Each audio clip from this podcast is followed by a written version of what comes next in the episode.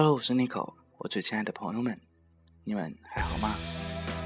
那我在说，你有在听吗？我记得曾经有不止一个，他们都对我说，其实我觉得你是一个很拜金的人。然后，我觉得我所拥有最直接而又毫不掩饰的情感之一，应该就是对金钱的喜爱吧。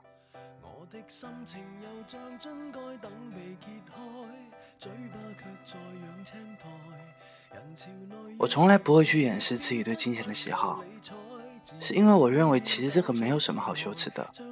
如果不是富二代，又对社会有清醒的认识，是个聪明人，应该都会去努力的挣钱，以免生活受到羞辱。正如一个聪明人所说的：“我喜欢钱，是因为我从来没有吃过钱的苦。我不知道钱的坏处，只知道钱的好处。”美剧《傲骨贤妻》里面的艾丽莎，她做了十几年的锦衣玉食的家庭主妇，一直到她的丈夫遭际入狱，她不得不重新的去找份工作而支撑家庭。当她拿到第一份的工作的时候，他就会去定下了一套公寓的租约，而后他又会发现，那一份助理的工作薪水如此的微薄，以至于他根本无法去支付他的房租。见过大场面的他，在电梯里瞬间崩溃，掩面痛哭。金钱的匮乏让从来优雅而不失态的他，开始变得面目扭曲起来。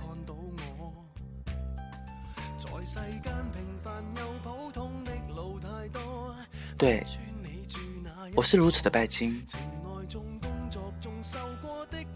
因为我看到贫穷对人的摧残，因为我看到追逐金钱的这个过程的本身对人的压榨和限制。你可以讨厌工作，无趣的工作，仅仅因为待遇高于其他人而受到了重视的工作。其实我想一想，这对人类来说，应该是最无情、最残酷的磨难之一吧。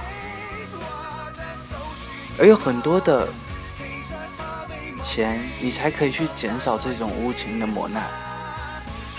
有一个叫罗杰斯的经济学者，他曾经说过：“我没有飞机，也没有游艇，我甚至不戴手表。我赚钱的唯一的目的就是换取自由。有了足够的钱，我就能够去我想去的地方，做我想做的事。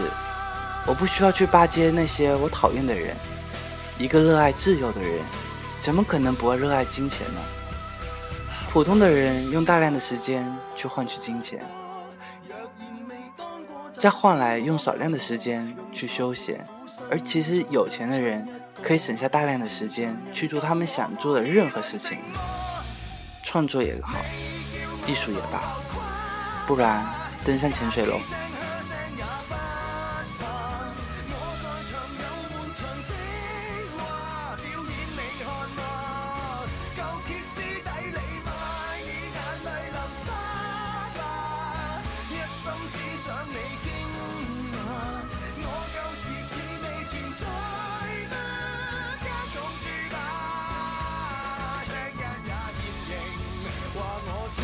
现在存在吗？现是我别再只看天花。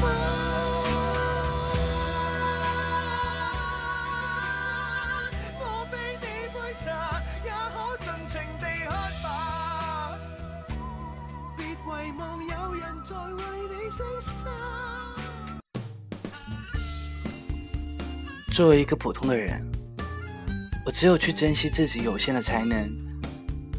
才能够带来物质的回报，因此我对金钱是很较真的。我也从来不会去假装自己不在乎钱。我很高兴看到我喜欢的很多人，他们对金钱的态度也是很分明的。譬如鲁迅、张爱玲，他们在稿费上都有较真过，不惜背上贪财的舆论压力。这样的态度。源自于他们对金钱的深刻认识。鲁迅先生曾经说过：“自由能够为金钱而卖掉。梦是好的，否则钱是要紧的。我的爷爷人到七十还在工作，他能够在九十年代初奢侈的为自己买一台彩色的电视机。在他的回忆录里面，他细致的记录了人生的某个阶段赚了多少钱，以此带来怎怎样的生活。当我看到这个可爱的老头在金钱上的絮絮叨叨，就像看到了我自己，是如此亲切。我们这些人如此的明显爱钱，那是因为我们要光明磊落的挣钱，是想要杜绝对其他人的拖累。是想要能够掌握自己的命运，是想要一种独立而又自主的人生。而现在有很多的职场女性也会大声的说出她们对金钱的渴望和需求。其实她们还揣揣着另外一种愿望，她们想要拥有更多纯粹的爱情，不仅仅因为钱而留在任何一个男人的身边。所以无论我怎么看，我们这群爱钱的人，都是一群。纯情而又认真的人，我能够去挑选赚更多钱的工作，我能够选择我自己喜欢的人。我的心情舒畅的时候，我能够很看到我的银行卡里的数字砰砰砰的往下涨。我能够在上上商场的时候，为了想要买的衣服和老妈的珍珠项链买单。我为自己争取更多闲暇的时间，看更多的风景。我大声而又直接的说出对金钱的需求，然后感恩这一份健康的欲望，让我活得更加顽强。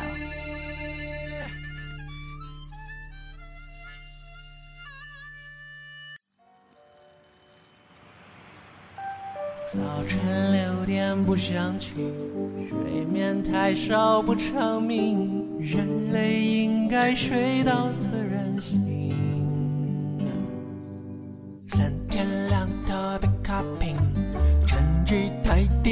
的心，谁在制造这么大压力？嘿，心上人在哪里？在别人空间里，你看到他和他的合影去。好朋友在哪里？在名片上不离，可你却买不起。